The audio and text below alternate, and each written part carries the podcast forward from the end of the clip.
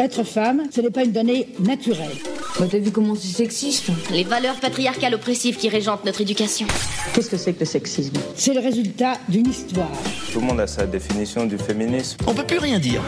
Qu'est-ce que ça veut dire Salut, moi c'est Marie Jaudoin. Je suis coach spécialisée dans l'accompagnement des personnes LGBT+, et je tiens un compte Instagram dédié à la lutte contre les LGBT-phobies. Aujourd'hui, Marine Pétroline m'a laissé le micro des Chroniques du sexisme ordinaire, le podcast qui débusque le sexisme dans les moindres recoins. Sexisme, féminisme, genre, virilité, transidentité. Vous êtes perdu Pas de panique, tout s'explique. Aujourd'hui, on se demande c'est quoi la LGBT-phobie La LGBT-phobie désigne l'ensemble des discriminations et violences à l'encontre des personnes LGBT+, c'est-à-dire les personnes lesbiennes, gays, bisexuelles, transgenres ou queer. Allant des insultes et de la stigmatisation à la violence physique et à la discrimination, elle cible toutes les personnes dont l'orientation sexuelle ou l'identité de genre diffère de la norme hétérosexuelle et cisgenre. Pour rappel, une personne est dite cisgenre quand son genre est en accord avec celui qui lui a été assigné à la naissance en fonction de son sexe biologique. Même si le terme phobie de LGBT-phobie pourrait laisser croire que ces violences sont liées à une peur prétendument instinctive, il n'en est rien. Voilà pourquoi des militants et militantes féministes lui préfèrent le terme cis-hétérosexisme, qui illustre mieux la domination en jeu. Attention, cet épisode traite de violence à l'égard des personnes LGBT. Si tu sens que certains propos heurtent ta sensibilité, tu peux à tout moment stopper ton écoute. Voilà la magie du podcast. Contrairement aux personnes LGBT, qui ne peuvent pas appuyer sur un bouton pour stopper les LGBT-phobies qui, elles, subissent au quotidien. Tu l'auras compris, cet épisode ne sera pas fun, car subir des LGBT-phobies, ce n'est pas fun. Étant lesbienne, j'aimerais vous dire qu'aucun homme ne s'est jamais masturbé devant moi ou a demandé un plan à trois simplement parce que j'avais embrassé ma copine en public. Ce n'est malheureusement pas le cas. Et ce n'est là qu'un infime aperçu de ce qui peut vous arriver quand vous êtes LGBT.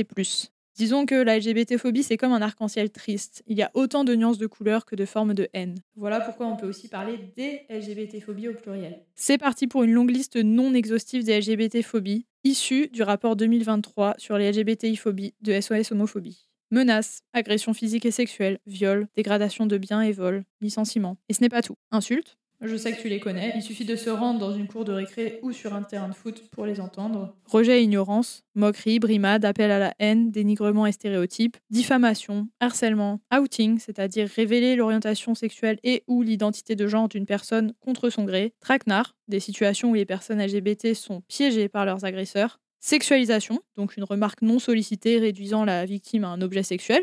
Par exemple, allez les lesbiennes, embrassez-vous. Invisibilisation, c'est-à-dire ne pas représenter les personnes LGBT euh, dans les films, les séries, les médias, comme si elles n'existaient pas. Amalgame avec la pédocriminalité, comme si être LGBT avait le moindre lien avec des comportements pédocriminels. Inaction, des témoins qui ne réagissent pas, ou encore la police qui refuse de prendre une plainte.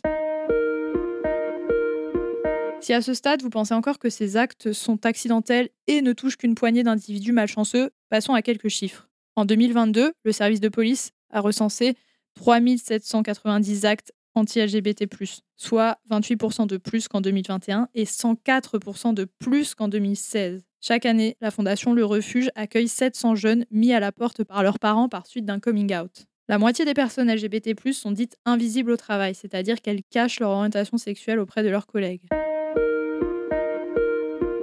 En France, les LGBT-phobies sont officiellement punies par la loi avec des peines allant jusqu'à 75 000 euros d'amende et 5 ans de prison. Malheureusement, en pratique, quand on est victime de LGBT-phobie, il est très compliqué d'obtenir réparation pour les préjudices subis. Par ailleurs, la LGBT-phobie n'émane pas que des individus, mais aussi des institutions. C'est une oppression dite systémique, avec des lois discriminatoires comme l'autorisation des médecins à pratiquer des mutilations sur les enfants intersexes, des politiques publiques excluantes comme l'interdiction aux personnes trans d'accéder à la procréation médicalement assistée, des pratiques discriminatoires dans des domaines comme l'emploi, le logement, la santé ou l'éducation, typiquement se voir refuser des soins médicaux, un emploi ou un logement parce qu'on est LGBT.